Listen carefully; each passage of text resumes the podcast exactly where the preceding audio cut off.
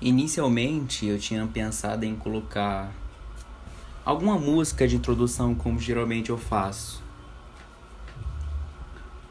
No entanto, eu queria fazer algo bem bem diferente, né?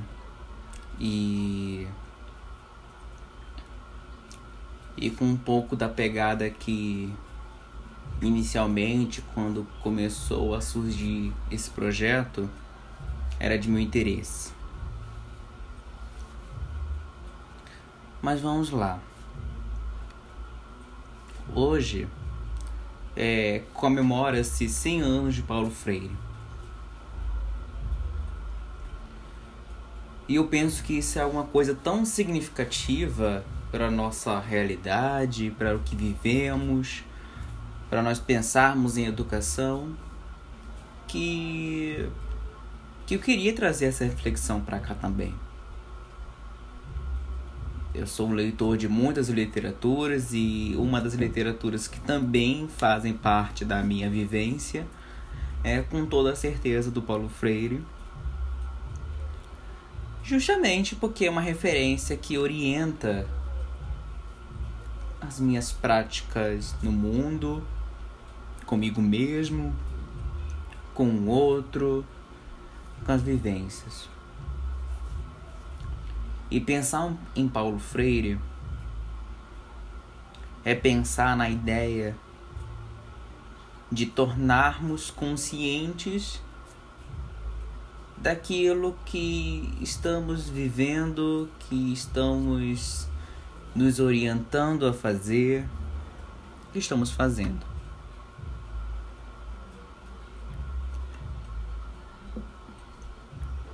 Pensar em Paulo Freire também é se colocar no espaço de de observar a sua própria realidade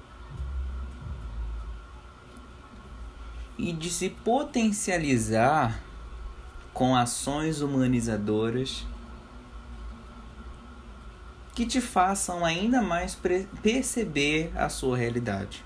Eu gosto muito de pegar esse esse termo, né, conscientização, porque é um termo que que nos leva a um lugar e nos diz que em tempos como nós estamos vivendo, a, a, a ação conscientizada ela, ela está muito restrita, está muito distante daquilo que poderia ser né? Então nós, a gente se percebe é, tendo práticas, tendo ações, uh, produzindo, produzindo discursos, é, enfim, né? Produzindo preconceitos, sem ao menos ter consciência daquilo que está acontecendo, sem ao menos ter consciência daquilo que nós estamos produzindo.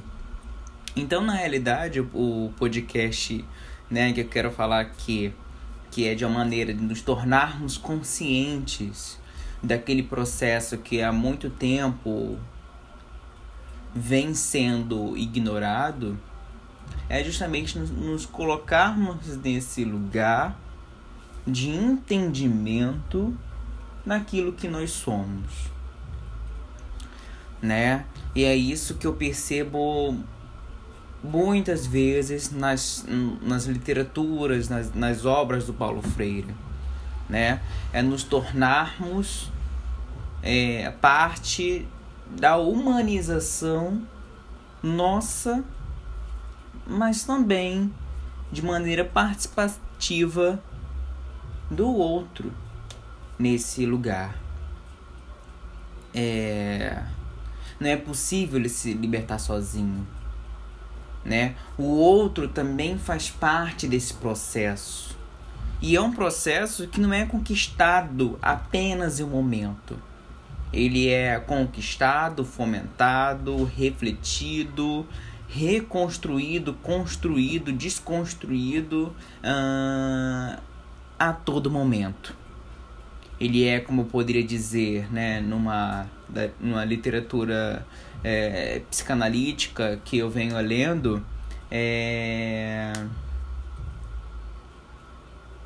ele tem uma dinâmica que não é engessada, mas que vai, que volta, que faz, que muda, que se transforma, enfim, né? Que, que está em todo momento é, em constante ação. Então, nós pensarmos hoje na educação que Paulo Freire vem nos trazer é justamente nós apontarmos a importância do outro e a importância de nós mesmos no processo libertário que, que é um direito de todos nós. Né? O livro uh, Pedagogia do Oprimido ele vem trazer muito essa relação. Né?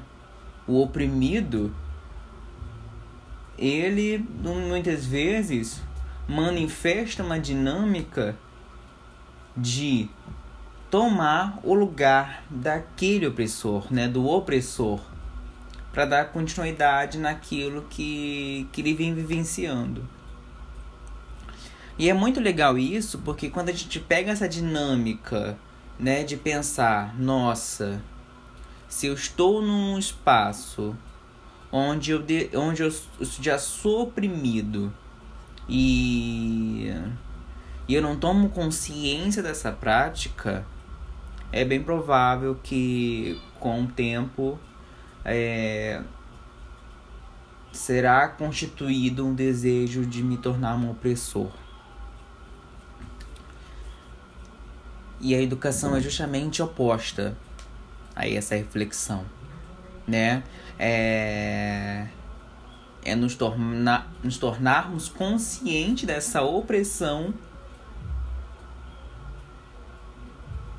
buscarmos não nos acomodar, não nos acomodar, mas uh, realizarmos críticas construtivas, pensarmos, agirmos, registrarmos, é nos colocarmos nesse mundo de maneira que essa opressão ela não se não é não seja mais enraizada, concretizada, mas ela possa ser uh, reparada.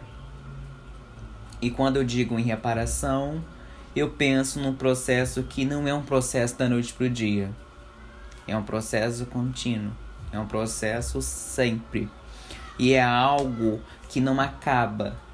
É necessário sempre estar é, nesse processo de reparar, de, de retornar, de, de buscar no coletivo respostas, e são respostas que não vão ser sempre concretas. É, quando eu digo concretas, é no sentido de que elas não vão ser sempre aquelas respostas. É nos colocarmos no lugar de fomento, né? Fomento a, a, a pensar, a refletir e a criticar. Eu gosto muito de dizer crítica, né? A palavra é criticar, mas eu também gosto de trazer outro termo junto com essa crítica, que é uma crítica construtiva. Eu não critico somente, né? E a minha crítica, ela precisa ter um objetivo, que é o objetivo de construir. Um objetivo de unir e não de excluir.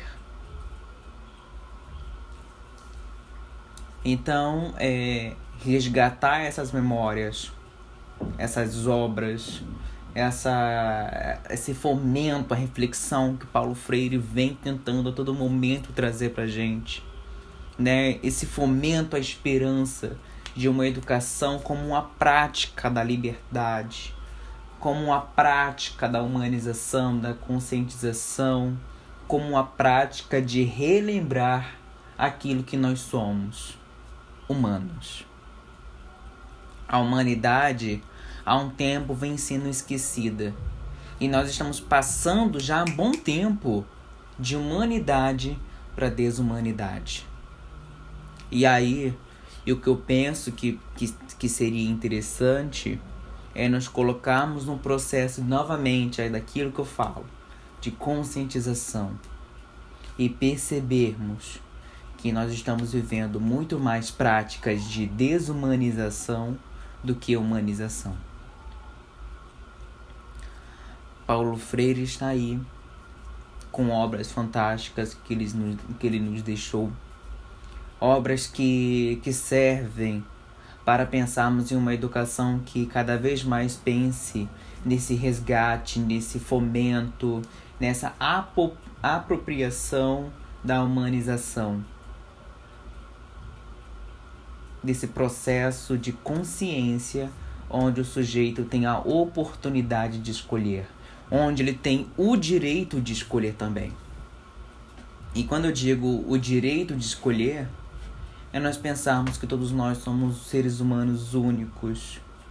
Nós somos seres humanos que temos nossos erros, nós estamos em constante transformação. Mas é necessário que a gente tome consciência disso e não se torne um processo automático que a nossa vida não se torne algo automático, que a gente simplesmente está vivendo porque o outro diz que devemos viver. Estamos vivendo porque é um direito. E se é um direito, a gente precisa pensar em muito, muita coisa. Precisa pensar em educação, precisa pensar em dignidade, precisa pensar em equidade, precisamos pensar das nossas práticas sociais, nossas práticas coletivas, enfim. Nós precisamos nos colocar nesse lugar de conscientização. Se eu não tomo consciência daquilo que, tá, que está acontecendo no mundo, se eu não tomo consciência daquilo que eu estou fazendo, a minha prática fica desorientada. Ela fica algo sem direcionamento. Ela acaba se tornando uma prática desumanizada.